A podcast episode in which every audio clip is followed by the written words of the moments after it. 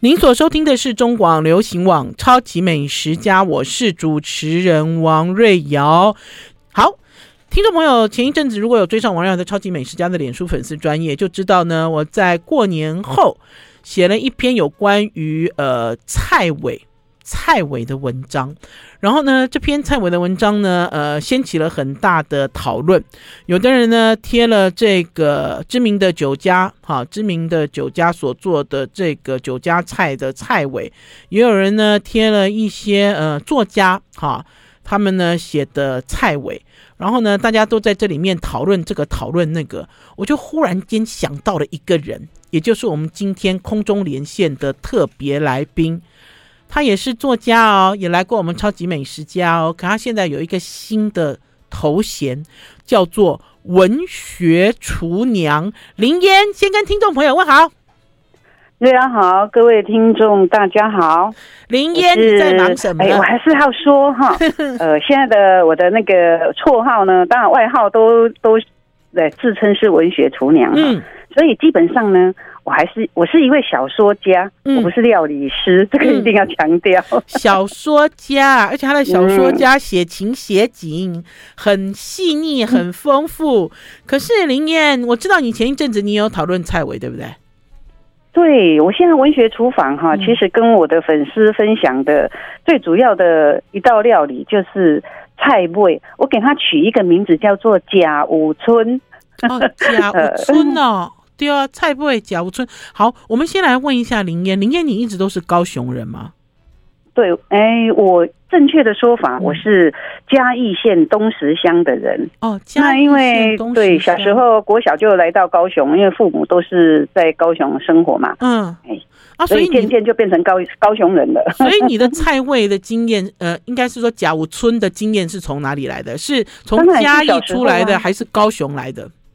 呃，是从故乡小时候在乡下那一段生活，嗯、因为家里啊，姑姑啊，阿姐，就是我们是一个大家族，嗯，所以呢，他们都都是在我我很小的时候，因为我爸爸是长子嘛，嗯，那所以我经历了很多啊，阿哥要给阿姐要穿啊，啊，很多这种 板凳的经验，这样哎、哦，原来是这样子哦。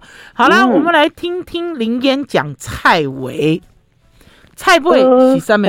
嗯，菜尾哈，对我来讲哈，它呃包含了很多的情感跟记忆的。嗯，哎，从我们嫁娶，就是说我们小时候啊哈，看着大人哈在板老类的哈嫁娶的一些背后的一些文化，然后一直到板的的那个菜，当然我们小孩子不可能坐到桌上去吃，嗯，因为。因每个座位都是大人在坐的嘛，有限呐，嗯，对。但是以前在乡下板的啊，因为我们是那个是三合院，嗯，哎，我觉得多点啊，对。所以从厨师进来，他们开始办桌，那小孩子我很好奇，我们就会在旁边看，嗯，啊，看着看着大人底下在板的啊，那，然后一直到整个宴会结束，嗯，好，我们的那种闹新娘哈，就是说是宴会结束之后，因为我们都请中午嘛，乡下人。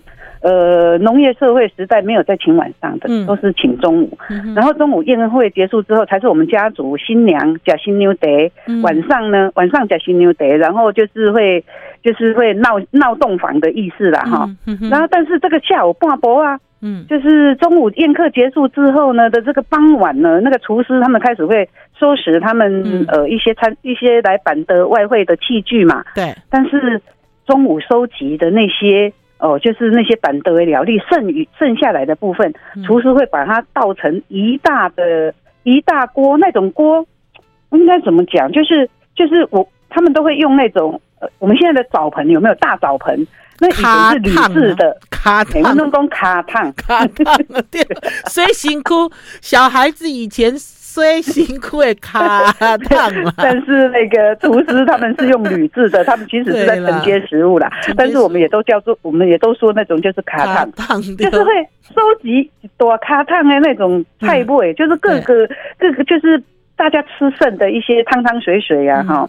那甚至有些是就是可能整盘，可能就是说你蒸就是都会焖猪肝哈，都会丢几几袋的两袋的野菜。你不可能都弄得按份嘎嘟嘟喝嘛？对啊，好，哎，反正就是所有的菜，他把它汇集在一起之后，哇，那个菜尾真是香啊！我们小孩子呢，其实整个板凳菜，我们从头到尾都不太能够吃，就在旁边，只是在旁边看着，偶尔大人喂你吃一两口。可是呢，我想很多人都有那个经验，就是在最后一道料理，一个完纳出来的时尊，啊，完纳在那个整个完纳就是告诉你宴会大概没。所有的菜都出完了嘛，哦、然后也有圆满的意思嘛，哈，圆满。然后我们就会大人就会用那个筷子啊，哈、嗯，就搓几颗丸子，然后让我们这样子可以拿着一串丸子。我相信这个是很多人都共同有的一个经验。我觉得，嗯，我们就只能吃到菜尾了。对，接下来就是我们所期待的菜尾了。因为我觉得很有趣哦，因为在讨论这个菜尾的这两个字哈，然后就会发现，在最近这几年，菜尾有被大量包装了哈。然后甚至于呢，我自己还看到，然后甚至于还有人把它包装成一种商业行为。呃，有讲到这个菜尾是呃故意做出来的几道菜，然后再混在一起做菜尾。我其实对于呃很多讲法我们都尊重了哈，就不管它是否来自真实世界，还是你的脑袋自己想的，就我都很尊重。因为因为台湾哈其实并不大，可是我觉得各地的风俗民情都不一样，这就是为什么刚刚一开始就在问林烟，你的这个菜尾经验到底来自哪里，对不对？嘉义东石。嘉义人、东石人，大家来想一下。然后呢，有可能他讲的也跟台南人讲的不一样，也跟高雄人讲的不一样，也跟台北人像我我的记忆的认知也不一样。好，我们要先休息一下，进一段广告，再回到节目现场。I like 我是王瑞瑶，您所收听的是中广流行网超级美食家。今天我们邀请的是知名小说家林烟，他呢，呃，等一下会告诉大家了，因为现在身边的朋友都 都称呼他为文学厨娘。文学厨娘是因为之后有一个故事要跟大家分享。可是我们今天呢，先请林烟来跟我们讲蔡伟。蔡伟，林烟，我现在问你哦，蔡伟，你现在有觉得有复兴运动吗？以前其实大家现在都有有一段时间大家都不吃剩菜了，不是吗？对不对？就是说哈，对于尤其是我们中南部的人，嗯，对，我觉得对菜尾这个东西好像是特别的怀念，嗯，所以我们我们中南部哈，其实你如果大街小巷哈，还可以经常看到一个小招牌，嗯，就是说那种面摊呐，或者是说那种饭本兜啊那种哈，嗯，然后就会有一个小招牌写着哈，古早味的菜尾。但是呢，我去考察过很多家那个菜味哈，然后包括呢，我们高雄还蛮有一家蛮有名的排队名店，在那个博爱路上。但是吃起来哈，我是觉得说，我们都会都会每其实每个人对于菜尾的味道哈，多多少少会有点不一样的。就是说，可能各地方板豆菜的内容会不一样。嗯，对对对。那那我像我小时候吃到的板豆菜哈，当然就是其实。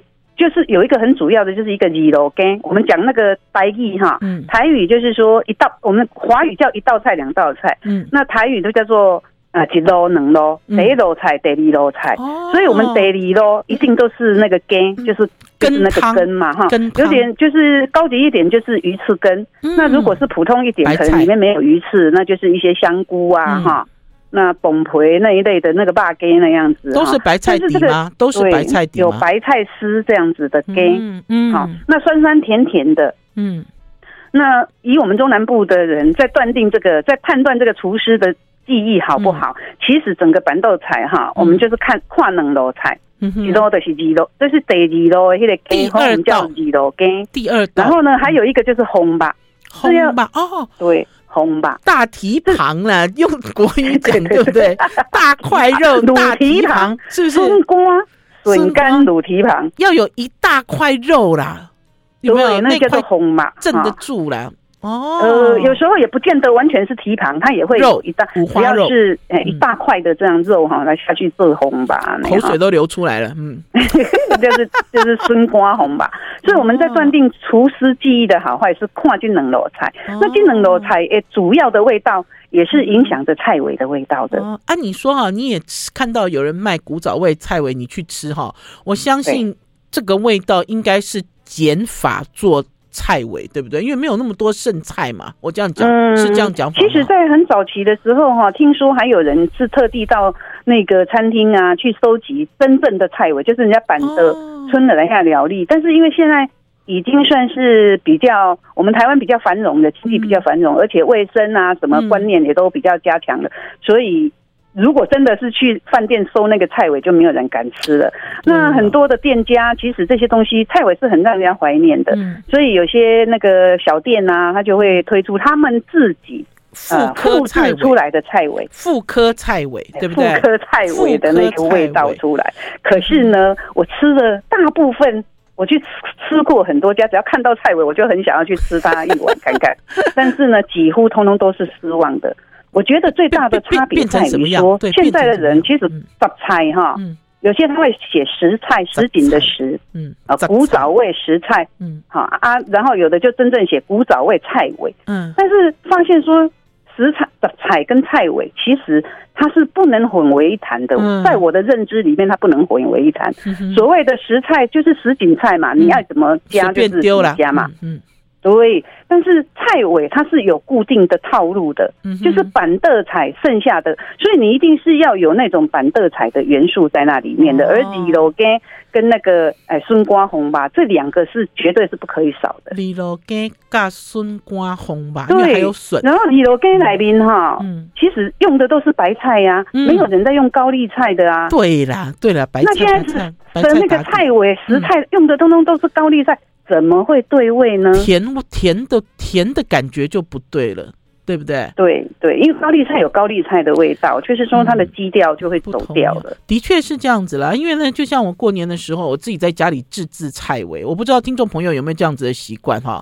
就像我觉得整个台湾社会的经济发展也是，台湾经济社会发展哦，有一段时间是大家都不包剩菜啦，有没有？就是很有钱呐，吃的很开心，然后那个环保意识回来了之后，然后有了公筷母齿的概念之后，就变成呃剩菜大家要打包回去。尽量打包回去，嗯、有没有？我不知道中南部是怎么样，对对，至少台北也会也会。对，我们台北是这样，可是有一段时间我们是不打包剩菜的，在我呃很年轻的时候，那所以等于是这个风潮是这样子呃变来变去。然后我自己呃在过年的时候我就在讲嘛，我说与其哈，我我在不能讲说菜尾是制造出来的，因为你不会用新鲜菜去做一个菜尾嘛，林烟对不对？你会用新鲜菜就正常的状况，应该不是这样子。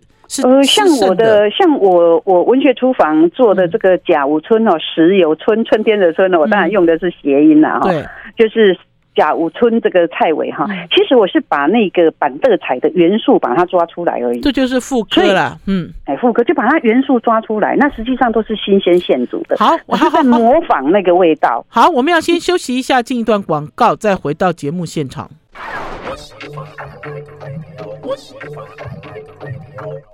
我是王瑞瑶，您所收听的是中广流行网《超级美食家》。我们今天邀请到的是知名小说家林嫣来跟大家聊。呃，好啦，你自己都已经讲出来了。你听说有一个餐厅要开哦？啊，不是餐厅，自己都讲出来了。这个实在是说来话长。嗯，因为自从我出了。呃，出了一本那个饮食文学书，最早的呃，瑞瑶采访我的时候是乘着记忆的翅膀寻找幸福的滋味嘛，哈、嗯，那个书名很长，大家都记不住的。嗯、那后来呢，连经呢就把它就就后来又连经又出了那个增订版，嗯、取名叫做《舌尖上的人生厨房》哈，目前博客来是还还买得到哈。嗯、那那因为出了这样子的那个饮食书啊哈，嗯、那很多的一些连友啊哈粉丝啊，基本上。我只要 PO 出来的菜哈，他们都会很想要品尝嘛，然后都会说：“老师，你开店啊，开店。”那其实一度我是真的是很动心，是想要开店的。那你被喊嗨啊？你好难喊嗨啊？你猜不？对，挖坑，每次人家只要叫我怎么开店哈，我就在开玩笑说哈，通常开餐厅哈，就是行李后狼的，然后行李拜点的。那所以你做了一个什么折中的方式？你做了什么折中方式？嗯。那我本来是本来就是想说啊，高雄市啊有就有那个眷村呐哈，就是要做文创。那我七等八等呢，就等不到那个文创啊。哦，你要等一个等一个眷村的店面呐，我这样讲对不对？对，就是那种哎，就是眷村活化，嗯，活化。他们有那个案子，结果呢，偏偏呢，呃，那一年就没有。然后我已经，对我已经都一些准备工作其实都做好了，那心里就想说他没有。结果再来呢，就偏偏又遇上疫情，嗯，所以呢，往往有一句话说哈，真的是计划永远赶不上变化。然后从我一开始是想要开文青店的，就想来文学厨房嘛，当然一定要走文青的路线啦，哈，那就进是进驻那个眷村最好。结果没想到就一路的一直变化，然后朋友呢又一直在那边敲碗，连有粉丝一直在那边敲碗，等待老师什么时候开，敲碗要吃林烟的料理啊，结果现在怎么做呢？结果现在呢，我就想说啊，一路这样一直变化。那曾经在疫情最严重的时候，好，那也突然之间就有那个连友啊，就要跟我定说，老师你可不可以就宅配给我们这样子的料？哦，好支持你哦。然后对，所以呢，那段非常大家很恐慌，不是都在家。上班上学都不能外出的那段时间嘛，哈、嗯、哦，我突然之间也就昏天暗地的就就做料理，然后分享给我的粉丝这样子，就大量制作起来了啦，比较大量了，但是都是靠我自己一个人能多大量，嗯、因为一个小小的工作室被我堆满的东西根本就没有办法请的。嗯、后来想一想，这样不行哈，嗯，那就想好，那文青店开不成，不然哈就来。经营一个小小的本多啊，好了，本多啊，哦，对，本多啊啦，小吃店，对，因为菜尾啊，最适合用本多啊的方式来来来经营了，哈哈，本多，因为太尾本来就是最庶民的一种食物，嗯。而且它算是一些老味道，都是一些老味道。如果大家对于“本德啊”这个三个字还有就是还熟悉的人，表示都是有点年纪的人。把“本德啊”，我我其实林烟在讲“本德啊”的时候，哈，我其实咻一下子去到了台南呐，因为在中南部，其实在南部。就是包括嘉义这方面，台南、高雄其实都还有本德啊这种说法。然后我印象中呢，就是一个小吃店，然后呢，它的菜好多哦，尤其是在台南，台南的本德啊，鱼很多。我不知道我这样讲是不是林烟想要做的鱼汤哈？鱼汤店很多，他们的本德啊，不是不是不是不是不是不是不光是鱼汤，它好像一个自助餐店。然后呢，里面的这个鱼哦，光是煎的、红烧的，各式各样。因为我记得我那一年去台南，就特别逛去本德啊，所以我才在讲说，每一个地方搞不好认知是不一样的。因为台北是没有啊，所以林烟你脑袋里的本德的印象，其实菜式都没有很多。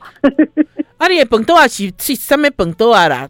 呃，以我就是说，我们的本多啊，哈，就是指它只是卖简单的一些饭食啊，比方说肉燥饭呐，哈，卤个猪脚啊，卤个笋干呐，然后可能卤个本地鸡啦，啊，就是那种往来岛金华卤肉本地鸡啦，然后北菜肉几乎都会有。啊，那这样台北也有啊，台北的卤肉饭连锁店都是啊，这都是标准配备标配。没错。所以，本德啊，在早期，就是说，大家外食，农业社会时代开始进入工商业社会，其实外食的几率其实不高的。嗯，那不高，通常都是外面有在开的那种，都不叫做自助餐，大部分我们都会称呼本德啊。哦，所以它的菜色选择。可是我像现在的自助餐可能是几十种菜，可是我印象中，可是我印象中台南的就很丰富啊，有好几家名店有钱呐，有好几家名店好丰富哦，非常丰富，所以我才会用自助餐的形式来形容。可是它也不完全是自助餐，就比如说它这个鱼哈，比如说它这个煎的鱼卖完了就卖完了就收走了。好，并不是说像自助餐，嗯、自助餐是固定的菜式，它会出嘛，会一直出，一直出，出到一个程度，所以我觉得应该还是有差别啦。还是嗯，那个本德啊，哈，通常你如果是你点点个你喜欢吃的菜，点几样，他、嗯、都会用小碟小碟，对，然后送到你的面前，让你坐下来吃。好，那那那个自助餐大概就是直接饭盒给你。林燕老师，安利外面门里，你要做本德啊，怎么样连接你的？菜不会呢？菜不会呢？那味道要怎么勾出来呢？主打就是锅渣里的菜不会啊。然后饭类呢？饭类呢？我就供应那个猪油拌饭的升级版，这是大家都很怀念的一些老味道。等一下，等一下，等一下，我们回到菜尾。我们其实，在节目一开始的时候聊的是菜尾的滋味。我们在聊到说，你吃了很多所谓的古早味菜尾，什么古早味的什么，都失去了以前小的时候对于菜尾的那个记忆。可是关键是在于你现在要开的这个文学厨房，你所提供的也不是半桌菜啊，怎么样勾出你的菜尾？你要特别去做什么吗？哦，对，所以我就刚刚讲说，我的菜尾其实是全新制造的，就是复刻出，我会抓出它的元素嘛。比方说哈，那时候我开始我去吃到，其实我会开始做菜尾，是因为我去吃到一家名店，它是卖土托鱼羹的，结果呢，他在墙上也贴了一个啊古早味菜尾，嗯，然后我就看到菜尾就会忍不住了，点了一碗来吃。然后就从头骂到尾，然后骂了好几天之后，我就想我自己做来给朋友吃，因为我们是朋友一道去吃。我说我做给你们吃，我记忆里面的菜尾。然后我就开始想怎么样去复刻它的味道。所以呢，我把那个鸡肉羹里面的元素，就是说我会抓我们以前的小时候吃的板凳菜，嗯，鸡肉羹是不是就有香菇啊、白菜丝啊，哈，就是香菇、白菜呀，哈，然后笋丝嘛，哈，笋丝，然后还有一个一。比较印象深刻的是几暗黑那个呃白菜有没有？白菜炖里面有鸟蛋，有香也是有香菇哈。对对对，就鸟蛋鸟蛋那白就是那个萝卜汤那种炖汤。对，好，然后还然后当然最重要的还是要有那个红吧，啊红吧，还笋干。的那种味道出来嘛，然后最后才是丸纳嘛。那那鱼呢，就是乌溜鸡有没有？乌溜鸡里面其实它有很多重复的元素在那里面的，这几道菜都有重复的元素，所以我就把所有的元素融合起来，抓出了我的那个菜尾里面，我就用白菜，嗯嗯，咸菜丝，嗯啊，那然后汤孙丝、木耳丝，嗯啊，然后呢萝卜切块，嗯啊，然后最主要一定要做那个。红巴出来就是那个蹄膀，嗯、然后利用那个烘巴的卤汁，嗯，来做汤底。OK，好，我们先休息一下，进段广告。听众朋友，先把这些味道含在嘴里哈，先不要吞下去，因为它是菜尾，所以要先休息一下再回来。I like 103, I like radio。我是王瑞瑶，您所收听的是中广流行网《超级美食家》，今天带你们走进。知名小说家林烟的文学厨房，搞半天，原来就是因为在外面吃到了菜尾，菜尾很失望，对不对？所以呢，要重新复刻林烟记忆中菜尾的美味。好，那我直截了当问林烟了哈，所以你也要做一个封肉，对不对？对，最重要的是一定要那个风肉的味道要把它出，要做出来，然后以它的卤汁，嗯，做汤底，嗯，那你就是还要再加高汤，然后加水，嗯、然后加就是，然后变成它的汤底。汤底之后，你再加进了这些食材的元素，嗯，好啊，我要问一下，实验几次成功？实验几次哦，第一次做大家都朋友就已经很夸奖了，嗯。但是呢，后来就发生了一点小小的调整，就是说，嗯，因为发现说那个焦安能哈，我刚开始的时候是有用那个鸟蛋的，嗯，结果发现鸟蛋要做成冷冻包这样不行，因为鸟蛋只要经过冷冻之后，它的口在退冰之后，它的口感就会变得像橡皮一样。哦，所以你已经做成冷冻包了。对，我已我我目前跟粉丝分享的就是甲午村锅抓梨菜味的冷冻包。哦，就是疫情期间嘛。可是如果你开了这一家文学厨房之后，其实就是新鲜现做嘛？还是冷冻包？呃，新也是新鲜现做啊，当就是店里面会供应新鲜，就是像那个本德啊的经营形态。只是你如果是觉得还不错，你想要买个冷冻包回去，那当然也可以。对，那嗯，才宅配会继续进行这样子。我不知道怎么解释蔡伟这件事啦，因为呢，听起来好像林烟一击就中，就是一做就成功，哈，嗯，就是一个菜尾的风味。因为我我觉得菜尾有一个固定的味道。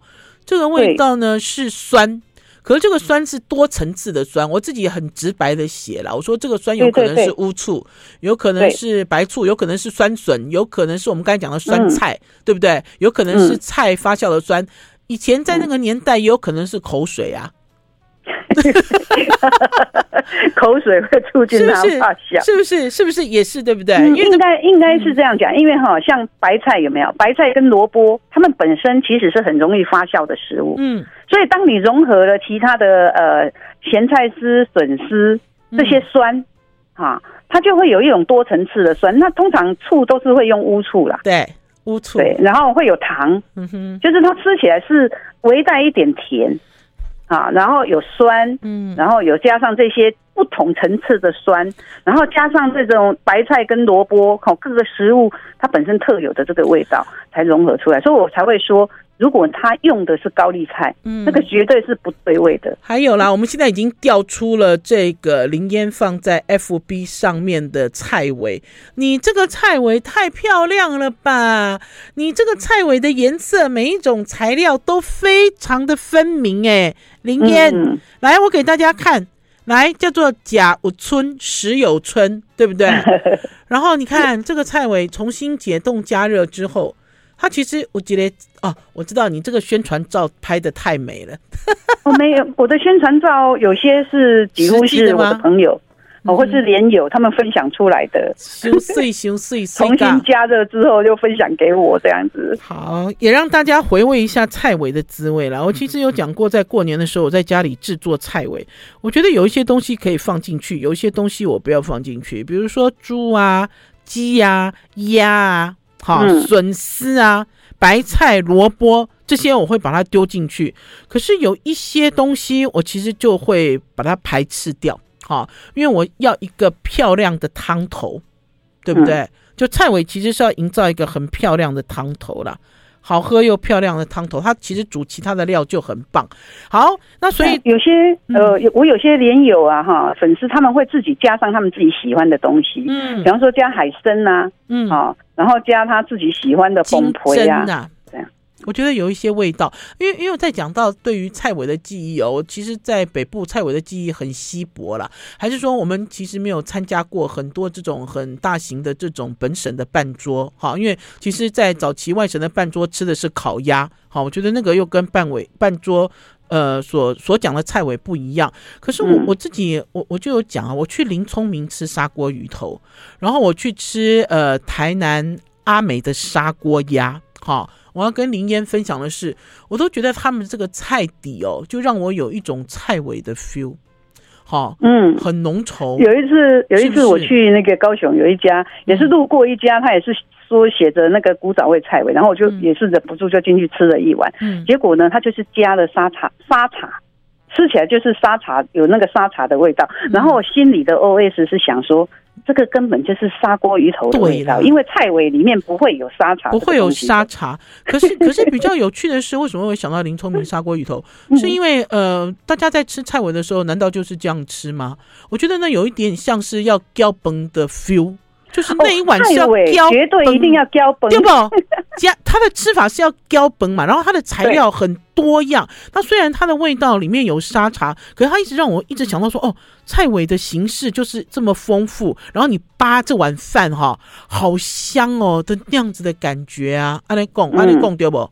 对对对，菜尾的好朋友就是白饭呐、啊，没错。嗯哼，那我发现说，其实煮那个瑞尔刚刚讲的说，你自己煮的加粉丝其实也很不错。但如果加了粉丝之后，冬粉然后，嗯，你还有那个醋就要再加重一点哦，那也是超级好吃好吃的那种感觉。我我是觉得啦，我我加了，就是我把笋丝拿下去卤之后哈，我觉得是相得益彰。就是笋丝的味道也回也也融入了菜尾里面，然后这个笋丝吸饱了这个菜尾的风味，就是加什么东西在这里面成就了一锅好吃的菜尾是要斤斤计较了，不再像大家认为说哦，就是嘎嘎呗，什么物件拢嘎嘎呗。我觉得可能我们现在对于菜尾的记忆跟我们实际要操作的是不同的。好了，我们要先休息一下，进段广告。因为其实除了蔡伟之外，林燕刚刚还讲了一个猪油拌饭。天哪，这个文学厨房都是大家记忆中，而且呢是那种很怀念怀念的老味道，好味道。可为什么现在都吃不到呢？我们要先休息一下，进段广告再回来。